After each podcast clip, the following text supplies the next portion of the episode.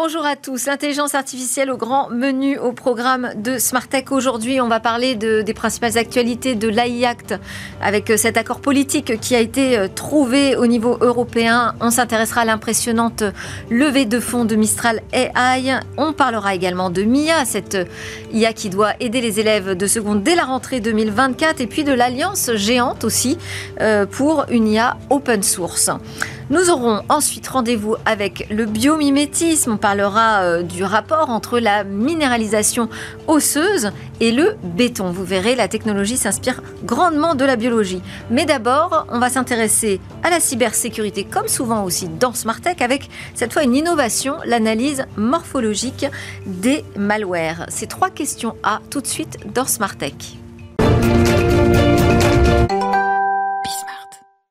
Alors j'aime beaucoup dans Smartech quand je reçois des pionniers. Aujourd'hui, c'est le cas. Bonjour Régis Lost. Bonjour. Votre euh, technologie euh, est absolument innovante. Elle analyse la morphologie des logiciels malveillants. Je vais quand même vous présenter d'abord euh, de manière plus formelle. Vous êtes le président de Cyberdetect qui a développé cette arme, je dirais, surprenante et innovante contre l'infection de nos machines.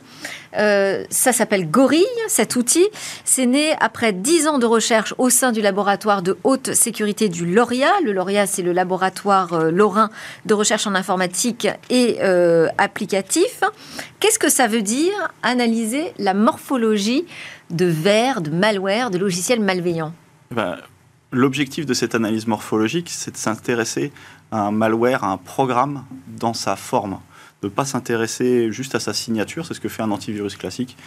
Un, fichier égale un malware égale une signature. Ce qui fait que si vous ne l'avez jamais vu ce malware auparavant, avec cette signature, vous avez peu de chances de le détecter. Mmh. Mais quand vous dites à sa forme, parce que alors, après, on va avoir un ouais. petit rendez-vous sur le biomimétisme, mais là, on n'est pas du tout dans de la biologie euh, avec des malwares. Non, mais ça y ressemble. C'est-à-dire que notre technologie nous permet de transformer un malware, de le désassembler pour comprendre la façon dont il fonctionne euh, dans sa, plus, la forme la plus basique. Quelles sont les instructions qui le composent Et ce sont ces instructions qui nous permettent de différencier un malware d'un logiciel qui est un logiciel euh, legacy, un logiciel normal. Donc c'est son comportement qu'on va analyser On va chercher des petites briques de comportement, des petits morceaux d'instructions de comportement malveillant dans un malware. C'est-à-dire que si ce malware est réécrit, si ce malware est réécrit dans un autre langage, par exemple, on va quand même réussir à retrouver ces petits morceaux de comportement malveillant, et c'est ça qui nous intéresse. Alors Parce de... que les malwares sont euh, généralement issus de plusieurs briques de malware déjà existants Oui, exactement. Par exemple, on a vu euh, très récemment euh, Logbit, qui est un malware assez connu, a oui. racheté du code d'un autre malware qui s'appelle Black Matter. Donc ils ont composé un nouveau malware de deux malwares différents. Donc il a à la fois le comportement de Logbit et le comportement de Black Matter. Et on est capable, pour s'en protéger, bah, de détecter, bah, ça c'est malveillant, c'est un bout de Logbit, ça c'est un petit bout de Black Matter, pardon. Donc ça nous permet de savoir ce qu'il fait et comment mieux s'en protéger. Et alors, vous promettez quelle efficacité dans la détection de ces logiciels malveillants à travers cette analyse euh, morpho? Parce qu'il y aura toujours des trous dans la raquette. Ouais, alors très honnêtement, si je vous disais 100%, je serais un menteur. Oui. c'est pas possible. Aujourd'hui, on se rend compte qu'une chaîne de protection complète pour une entreprise, pour un particulier, elle est composée de différentes technologies, de différents outils. Nous, on est une partie de la protection basée sur le malware, sur les, le programme exécutable. Et ce qu'on aimerait, c'est d'être le plus proche possible du 100%. On n'y est pas, parce que si c'est complètement nouveau, 100% nouveau, on n'arrivera pas à le détecter, personne n'arrivera à le détecter. Notre métier, c'est de retrouver des tout petits bouts de code. Donc de retrouver voilà, entre 80 90% du code déjà existant dans un malware nouveau et de se protéger et des la variants. La plupart du temps, vous nous dites finalement, il y a toujours des petits bouts de code réutilisés. Il y a très souvent des petits bouts de code réutilisés. Ouais. Ouais. Et, et, quand vous dites que vous êtes complémentaire, c'est-à-dire vous êtes où sur la chaîne de cyberprotection On est dans la partie détection. Il y a un nouveau programme, un nouvel exécutable qui arrive par un de vos fournisseurs, par exemple. Ce fournisseur, il a peut-être été attaqué, lui, et vous ne le savez pas, donc vous devez vous en protéger. Donc quand ce nouvel exécutable, cet update, va arriver sur votre infrastructure, c'est là où on va venir et on va venir le détecter pour l'empêcher d'entrer dans votre, dans votre infrastructure. Donc spontanément, moi j'ai envie d'avoir Gorille euh, dans mon ordinateur, mais ouais. visiblement c'est pas possible. Non, c'est plutôt ça, une solution. Ça sert à qui aujourd'hui? Ouais, c'est plutôt une solution qui est dédiée aux grandes entreprises euh, parce que ce sont elles qui sont vraiment ciblées par des attaques ciblées justement. Les malwares qui sont construits spécifiquement composés spécifiquement pour attaquer une, une infrastructure particulière, c'est là où on est les meilleurs, c'est là où on va proposer notre gorille. On pourrait proposer à des particuliers, bien évidemment, mais c'est moins, moins intéressant aujourd'hui. C'est-à-dire ce serait vraiment euh, sortir l'artillerie lourde C'est utiliser un bazooka pour tuer une mouche souvent, oui. Ouais. Euh, parce qu'aujourd'hui, donc je disais, c'est 10 ans de recherche hein, euh, qui ont permis de, faire émerger ce, nouvel outil. C'est, on n'est pas en phase industrielle, c'est quoi C'est encore la phase de lancement? Non, aujourd'hui, on est. La société a été créée en 2017. On a passé trois ans, je pense, à construire, à développer un logiciel un outil à partir de ce code de recherche dont vous parliez. Et aujourd'hui, depuis 2020-2021, on commercialise différentes versions de notre gorille en fonction des besoins. D'accord. Bon, bah, j'imagine de toute façon qu'il y a de l'IA dans votre euh, solution, ouais, reconnaissance morpho. Oui, bien sûr. On utilise des technologies qui sont des technologies d'IA pour faire de la reconnaissance de forme. L'IA, au départ, c'est pour faire de la reconnaissance de forme, de la reconnaissance de son. Ben, nous, on utilise ces technologies d'IA pour faire de la reconnaissance de morceaux de code qui sont des morceaux de code malveillants. Bon, bah donc vous allez écouter la suite de l'émission. Avec grand plaisir. C'est notre grand rendez-vous sur l'IA. Thank you. Trois experts pour commenter l'actualité autour de l'intelligence artificielle dans ce grand rendez-vous de l'IA. Le premier, je le présente, David Sebaoun, qui fait l'actualité en plus. On va voir ça ensemble. Executive Partner, vous êtes en charge des équipes et projets transformation autour de l'IA et de la data, ainsi que de l'ensemble des nouvelles technologies chez IBM Consulting France. Bienvenue à vous, David. Bonjour. À côté de vous, Jean-Marie John Matthews, vous êtes chercheur associé à l'Université Paris-Saclay. Vous travaillez sur les biais et les méthodes d'explicabilité euh, Et puis, vous êtes le cofondateur de Giscard. C'est comme ça que j'ai fait euh, la connaissance de votre start-up à Station F au moment d'un grand événement autour de l'IA. Euh, Giscard, donc éditeur de logiciels français spécialisé dans euh, le contrôle qualité finalement des algorithmes d'intelligence artificielle. Bienvenue également. Guilain de Pierrefeu, pardon, qui complète ce plateau, partenaire Experia au sein du cabinet Wavestone. Bonjour Guilain. Bonjour. Euh, consultant, vous, sur les sujets énergie, environnement, évidemment, data et euh, IA, toutes ces transformations euh, pilotées par la donnée finalement. Hein. Oui. Eh bien, bienvenue à tous les trois. On va commencer avec l'AIACT, donc un accord politique qui a été trouvé en Europe. Mais je voulais savoir qui s'en réjouissait déjà autour de la table. Bah, forcément, ah. du côté Giscard, on s'en réjouit parce que. Bah, je ne sais pas, forcément. Oui. Parce que, vous êtes du côté de l'innovation, on avait peur justement que les réglementations freinent l'innovation. En fait, on travaille avec des, personnes qui mettent en place de l'IA et on sait qu'il y a énormément de risques et de vulnérabilités autour de l'IA. Et il y avait de quoi les réguler, en fait, notamment autour des, biais, des stéréotypes, des discriminations. Euh, vous avez des, attaques possibles aussi, des, des problèmes autour de la, des données personnelles ce sont des sujets qu'il fallait réguler et on est, content que ça soit, fait. C'est-à-dire qu'en tant que start-up, on se dit finalement on avance de manière euh, plus sereine quand on a un texte qui fixe un cadre Oui, parce qu'on sait aujourd'hui, déjà au niveau de la recherche, mais aussi au niveau de l'outillage, qu'il existe des solutions en fait pour euh, mesurer les risques et euh, les mitiger. Donc en fait, on est, on est content en fait qu'on aille dans cette direction. Et donc vous pensez peut-être même que vous allez devenir un prestataire de services incontournable finalement euh, sur certains domaines, alors nous, ce qu'on fait beaucoup, c'est vraiment du red teaming, c'est-à-dire vraiment Qu'est-ce que c'est ça? Alors, c'est quelque chose qui, est issu de, la cybersécurité. Donc, en fait, c'est d'attaquer des IA pour voir ce qui ne va pas et ensuite produire un rapport pour dire, bah voilà, sur ces domaines-là, sur l'injection de prompt, sur euh, la révélation d'informations sensibles, sur les contenus malveillants, on a des soucis, écrire un, rapport là-dessus. c'est proche de l'audit euh, algorithmique. Alors c'est très proche de l'audit, sauf que c'est plus tourné vers les attaques. Donc euh, c'est quelque chose qu'on fait beaucoup et aujourd'hui on sait que les entreprises sont très friandes de C'est pour ça que vous parlez plutôt, moi j'ai dit c'est un contrôle qualité, vous le présentez plutôt comme un antivirus, hein, une sécurité finalement euh, euh, des algorithmes. Qu'est-ce qui vous intéresse dans ce texte l'AI Act bah, nous, on se, réjouit aussi effectivement de, ce, de, ce, texte, à la fois sur la forme et sur le contenu. Sur le contenu, l'approche de gestion par les risques de l'IA. Euh, un modèle peut être plus ou moins risqué en fonction de son application. Euh, si un modèle vient vous dire euh, que vous allez préférer une voiture rouge ou une voiture bleue, s'il se trompe, c'est pas forcément très grave. Maintenant, si c'est un modèle qui décide si vous allez avoir un crédit ou un modèle qui va faire de l'aide au diagnostic, c'est plus embêtant. Mm. Donc il y a vraiment cette notion d'approche par, les risques qui nous, qui nous paraît très intéressante. Et le deuxième sujet, c'est la notion d'équité, de, transparence, d'explicabilité qu'il faut mettre en place quand on développe de l'IA. En fait, on est dans une logique de sortir de l'opacité, de la logique de, de boîte noire. Après, euh, effectivement, l'Europe est un peu pionnière sur un texte qui est euh, légiférant, mais euh, c'est pas un sujet qui concerne que l'Europe. On a vu que le président Biden a parlé énormément de la gouvernance de l'IA, la nécessité d'avoir une gouvernance de l'IA. On a les, les, dirigeants du G7 qui se sont réunis dans le processus d'Hiroshima pour définir des guidances sur le développement de, de l'IA. Et donc, globalement, c'est un sujet qui est mondial, qui concerne toutes les régions.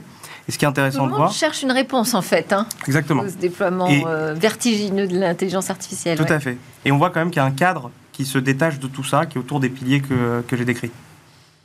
Alors, chez Waystone, on porte quel regard sur, euh, sur ce texte? Bah, Positif aussi, parce que c'est euh, bah, finalement c'est la première vraie régulation des IA. On voit qu'il y a plein d'acteurs dans le monde, y compris des producteurs d'IA, euh, qui demandent une régulation. et moi, j'aime pas le monde de l'IA tel qu'on peut le voir en Chine avec le social rating, tel qu'on peut le voir même avec OpenAI et ChatGPT, qui a quand même volé une partie importante de données pour entraîner son modèle en, en piquant de la propriété intellectuelle à des auteurs à des scénaristes, etc. Donc il y a des choses qui, qui me gênent dans cet de l'IA. Le fait d'essayer de le réguler est une bonne chose. Après, je suis assez prudent dans la façon dont on va l'appliquer, donc va falloir tout reste à faire. Hein. C'est-à-dire une fois mm. qu'on s'est mis d'accord, euh, voilà, comment on va l'appliquer réellement et est-ce que effectivement on va pas aller jusqu'à ce qui était un peu le débat euh, du fameux trilogue, euh, empêcher les, les, créateurs de modèles et notamment les beaux créateurs européens dont on reparlera tout à l'heure, de, de, de, créer et, et, de rattraper un peu leur retard par rapport à nos, a priori, on, s'oriente d'ailleurs pour une transparence plus importante euh, vis-à-vis de modèles plus grands. Euh, mais est-ce que du coup, on se dit, bah, alors les Européens, ils n'ont pas intérêt à grossir trop vite parce qu'ils vont se retrouver dans des contraintes. Euh, bon, je ne sais pas hein, ce qu'il en est de ce débat. En tout cas, c'était quand même assez étonnant d'entendre Emmanuel Macron mm. lors de son allocution à l'occasion des deux ans du plan France relance, pardon, France 2030 qui nous dit que il pense que c'est pas une bonne idée ce texte. Enfin, je veux dire, il est assez. D'ailleurs, il dit, je le dis en toute honnêteté, il est quand même assez direct. Hein. Euh, on peut décider, je le cite, hein, on peut décider de réguler beaucoup plus vite, beaucoup plus fort que nos grands compétiteurs, mais on régulera des choses qu'on ne produira plus, qu'on n'inventera pas. Effectivement. En fait, l'éléphant dans la pièce, c'est vraiment les IA génératives. Vous êtes d'accord avec ce que dit Emmanuel Macron? Bah, en fait, il faut bien mesurer là où sont les risques. Et c'était ça, en fait, euh, l'approche de base de l'IA Act, hein, c'est de se dire quels sont les usages à risque par rapport à ceux qui ne sont pas à risque pour mettre des dispositions qui sont différenciées.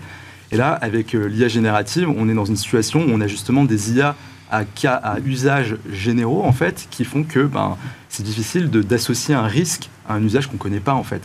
Et donc là, du coup, on a eu des négociations, d'ailleurs, qui sont terminées euh, très tard. On a vu que les négociateurs ont, bu des, boissons énergisantes jusqu'à jusqu'à 21 heures de négociation. heures de négociation. 35 heures, ouais, parce que c'était vraiment difficile de justement de trouver euh, une solution là-dessus. Et la solution qui a été trouvée, c'était de découper justement les IA à usage généraux en deux parties ceux qui sont pas au risque et ceux qui sont à haut risque. Mais la question, c'est qu'est-ce que ça veut vraiment dire une IA à haut risque? C'est presque un oxymore en fait. Mm. Parce que si c'est à usage général, bah justement, c'est difficile de dire si c'est à haut risque ou pas. Donc euh, voilà. Par contre, il dit qu'on les produira plus.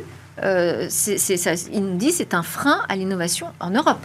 Bah, en fait, clairement, quand on voit le contenu de l'AI Act, quelqu'un, euh, si on avait été au bout du modèle que voulait euh, le Parlement européen, notamment, hein, qui était un modèle de contrôle des modèles de fondation, donc vraiment aller dans le code, euh, aller regarder comment c'est fait, comment c'est fabriqué, comment c'est construit, et être hyper exigeant avec les acteurs qui font ça. Ça nécessite des épaules très larges et une capacité à se financer des, de la recherche très lourde pour arriver à fiabiliser des modèles qui, par essence, ne sont pas fiables. C'est des réseaux de neurones, c'est hyper complexe ça apprend tout seul, mm. ça définit les paramètres tout seul, etc. Donc très difficile à contrôler, très difficile à comprendre. Et évidemment, un Mistral.ai, un LF Alpha en Allemagne, etc., aurait eu beaucoup de mal à à la fois euh, rattraper entre guillemets leur retard euh, sur euh, ChatGPT et autres, ce qu'ils sont en train de faire, et à la fois à traiter ce volet régulatoire. Donc c'est ça qui faisait peur en fait un peu aux, jeunes pousses, on va dire, de l'IA générative, c'était le fait de se mettre plein de nouvelles contraintes alors que les autres sont déjà arrivés sans respecter ces contraintes. Voilà. bon, enfin là on nous dit on a trouvé un accord politique, finalement on a le président de la France qui dit bah, bah non, moi je trouve que c'est pas une bonne idée ce texte. bon, le, après euh, le, texte, on est bien d'accord, c'est pas terminé, hein, parce qu'il y a toute la mm. phase euh, de travail euh, juridique, de mise en application, qui va forcément donner une orientation plus ou moins dans un sens ou dans un autre sur la On ne sait pas finalement hein, mm. qui va sortir de là. On nous parle d'une application 2025, ce sera plutôt fin 2025, voire 2026, à mon avis. Hein. Oui, moi en fait, je pense qu'il faut euh, se détacher un peu de la, réglementation. La réglementation, c'est très bien, c'est une chose, il ne faut pas qu'elle euh, soit prohibitive pour l'innovation. Euh, mais je pense que l'enjeu, il va au-delà pour les grandes entreprises qui veulent déployer de l'IA. il y a un enjeu de contrôle, de maîtrise, en fait, de la façon dont les décisions sont prises dans hmm. l'entreprise. Parce que l'IA prend des décisions.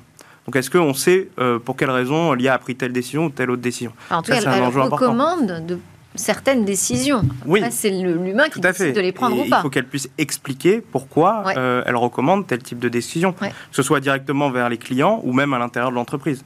Donc il y a un enjeu de maîtrise et puis un enjeu d'éthique aussi. Euh, et les, entreprises doivent prendre en compte cet enjeu d'éthique au-delà du sujet de la réglementation. Mhm. Euh, et ça, la question de l'éthique, ça peut faire partie des nouveaux axes de cybersécurité des, algorithmes? Complètement, oui. Parce que la question de l'éthique, c'est, euh, ça peut se formaliser, en fait. Hein. Il y a plusieurs attaques qu'on connaît hein, sur les questions d'éthique. Par exemple, ce qu'on appelle le gender neutralité, c'est voir si, euh, quand je, donne des, entrées différentes dans les IA, en fonction des, pays, des religions, des, du genre aussi, est-ce qu'on a des réponses qui sont différentes? Ce sont des choses qui se, qui, en fait, qui se formalisent. Et aujourd'hui, on a des outils pour le faire. Ouais. Bah, ce qui est intéressant aussi, c'est de voir l'approche américaine hein, sur ce sujet, euh, justement comment on va encadrer euh, l'IA, euh, qui n'est pas forcément la même approche que, que l'Europe d'ailleurs de manière générale. Mais par exemple, ils travaillent sur le hacking des algorithmes hein, pour aller voir justement où sont les biais, qu'est-ce qu'on peut aller trouver comme transparence de manière effective. C'est beaucoup plus opérationnel, je dirais, comme réglementation. Et puis beaucoup de soutien, de subventions aussi. Alors ça, bon, on y arrive en France. On va passer notre deuxième sujet, justement, euh, avec Mistral qui n'a pas attendu le soutien euh, de l'Europe pour faire une deuxième, deuxième tour de table, une très belle levée de fonds, 385 millions euh, d'euros pour une start-up française, ça fait plaisir. Pour créer des grands modèles de langage, ça fait encore plus plaisir. Mais est-ce que c'est pas un peu un vent de folie quand on nous parle d'une valorisation déjà pour cette start-up qui a quelques mois finalement de pratiquement 2 milliards de dollars? On s'emballe euh On s'emballe, enfin, on s'emballe pas parce que aujourd'hui, euh, j'allais dire, ils ont eu presque la reconnaissance de leur père euh, après qui ils courent. Aujourd'hui, quand vous demandez à OpenAI et à Sam Altman qui sont ses concurrents, ils citent notamment Mistral.ai. Mm. Ils citent aussi LF Alpha en Allemagne, etc. Donc, quelque part, ils sont reconnus. C'est des, quand même des chercheurs très brillants qui ont tous les participé trois à la, les, trois cofondateurs. sont des normaliens qui ont, travaillé dans les big tech sur ces sujets de grand de langage. Donc ils partent pas de zéro, hein, qui avait contribué à la, au, modèle de méta euh, Yama 2, euh, etc. Donc globalement, ils ont euh, cette puissance technique, ils ont fait leurs preuves, c'est-à-dire très rapidement, personne n'y croyait, ils ont développé quand même une première version qui marche, qui marche bien, qui n'est pas encore au niveau d'un GPT-4, mais qui marche bien. Donc ils ont fait leurs preuves et, ils ont cette solidité. Donc c'est...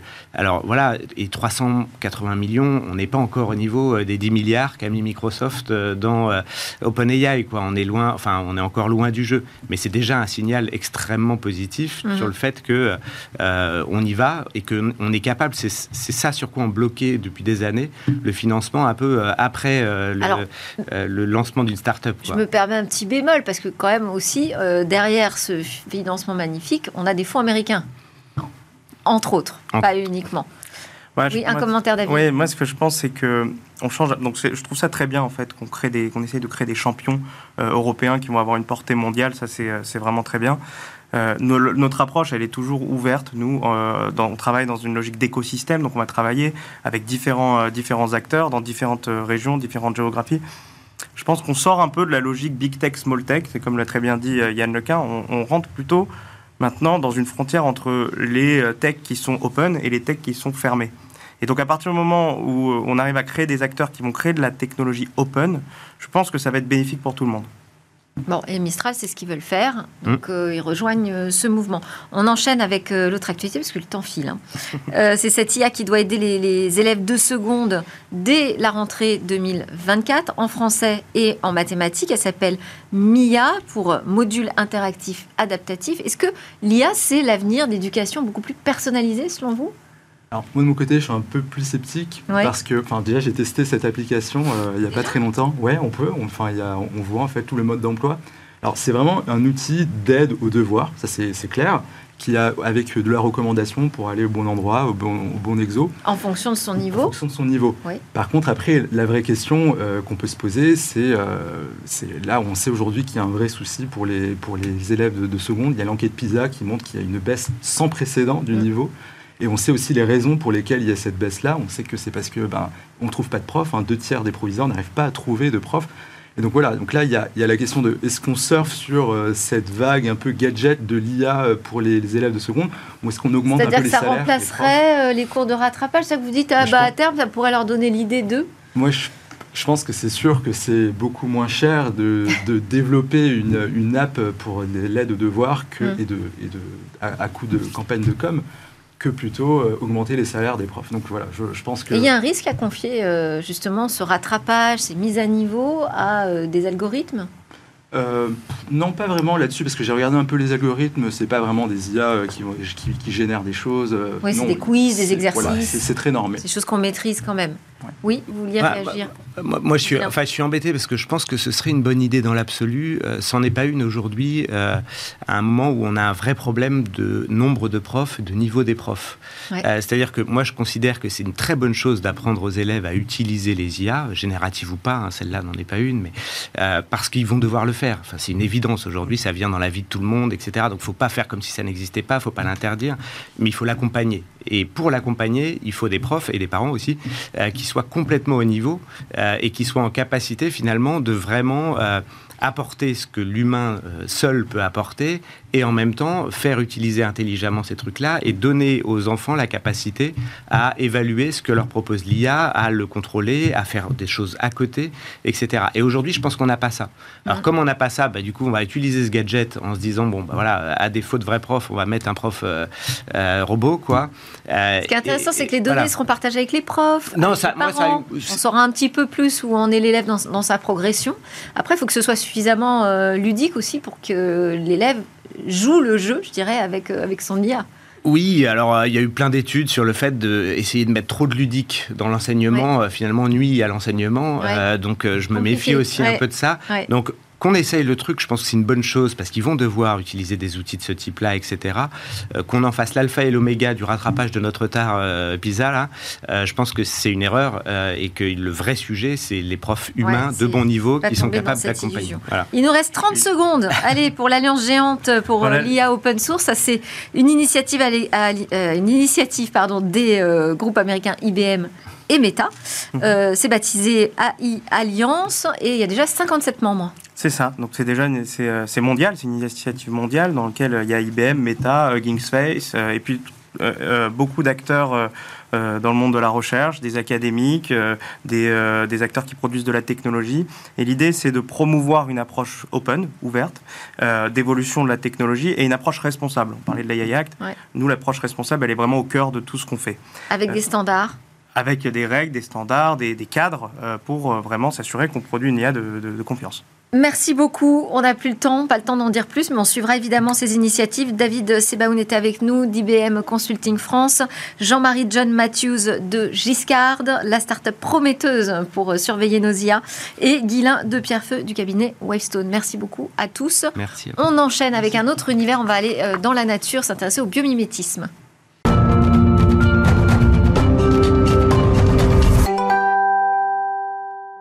Termine cette édition avec notre rendez-vous dans la nature avec le biomimétisme, plus précisément la bio-inspiration. Bonjour Quentin M. Salem, vous êtes euh, spécialiste R&D euh, bio-inspiré chez euh, Bioxégie et aujourd'hui vous allez nous parler de la, enfin, du lien entre la biominéralisation osseuse et le béton avec la présentation d'un projet européen. Alors on va d'abord s'intéresser au secteur du bâtiment donc. Exactement, le secteur du bâtiment qui est essentiel pour notre développement, mais qui est aujourd'hui un très gros consommateur de matières premières et qui est aussi un très gros émetteur de gaz à effet de serre, de par l'extraction et la transformation euh, des matériaux de construction. Et chez Bioxégie, du coup, on est un bureau d'études spécialiste en innovation inspirée de la nature. On s'est demandé comment réussir à transformer euh, cette, euh, cette industrie.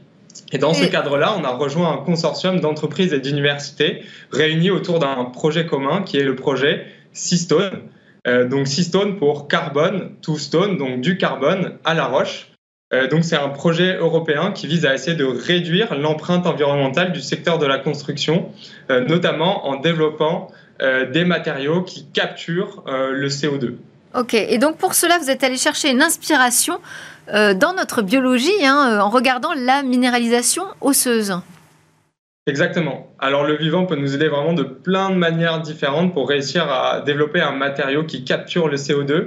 Mais ce qui nous a particulièrement intéressé dans la biominéralisation, c'est cette capacité voilà, de, créer euh, un, minéral euh, et c'est ce que savent très bien faire euh, les êtres vivants, c'est effectivement ce que c'est la biominéralisation. C'est vraiment un phénomène naturel de fabrication de minéraux par les êtres vivants. Donc c'est l'ensemble des cellules et des molécules qui vont créer une structure minérale. Alors les structures minérales, on en trouve plein dans le vivant. Il y a les squelettes euh, des vertébrés, il y a aussi les exosquelettes des mollusques, des crustacés, mais il y a aussi et notamment surtout l'os, l'os humain. Euh, qui a ce rôle euh, bah, voilà, de, support euh, du corps, du support des, membres, mais qui a aussi cette incroyable capacité de s'auto-cicatriser. et c'est ça qui nous a particulièrement intéressé dans le cadre du, du projet Cystone, c'est essayer de comprendre comment concrètement il arrivait à s'auto-cicatriser, parce que si on arrivait à faire s'auto-cicatriser des matériaux de construction, ce serait vraiment parfait. Et alors, euh, parlez-nous un peu justement de ce projet de béton auto-cicatrisant. Voilà, c'est ça. C'est hum, finalement des chercheurs qui se sont dit, mais alors concrètement, comment fait l'os pour s'auto-cicatriser? Alors si on rentre un petit peu dans la biologie, euh, euh, voilà, il y a, deux types de, cellules qui, permettent du coup l'autocicatrisation de l'os. Il y a des cellules qui vont synthétiser la matrice osseuse et des cellules qui vont commander cette synthétisation. Et c'est exactement ce que vont reproduire les chercheurs dans un béton, euh, c'est-à-dire qu'ils vont insérer des microcapsules de phosphate qui sont finalement à l'état dormante euh, dans le béton lorsqu'il est euh, intègre. Mais dès qu'il y a une fissure dans le béton, euh, ça va finalement, bah, voilà, l'eau et l'humidité et le CO2 de l'air va rentrer en contact avec ces microcapsules, ce qui va libérer une substance active et ce qui va complètement minéraliser et réparer la fissure du béton pour lui faire récupérer ses propriétés mécaniques et son étanchéité. Super projet. Merci beaucoup pour euh, ces détails et bravo pour ce projet euh, européen dans, dans, le BTP. Euh, quant à M. Salem, je rappelle que vous êtes spécialiste R&D bio-inspiré chez Bioxégie. Vous nous offrez régulièrement donc, ce regard sur le biomimétisme. Et puis merci à tous ceux qui nous suivent et qui, regardent, qui nous suivent et qui regardent Smartech sur la chaîne Bismart ou encore sur nos réseaux sociaux et où nous suivent en podcast. À très bientôt. Je vous souhaite une excellente journée. On se retrouve pour de nouvelles discussions sur la tech très vite.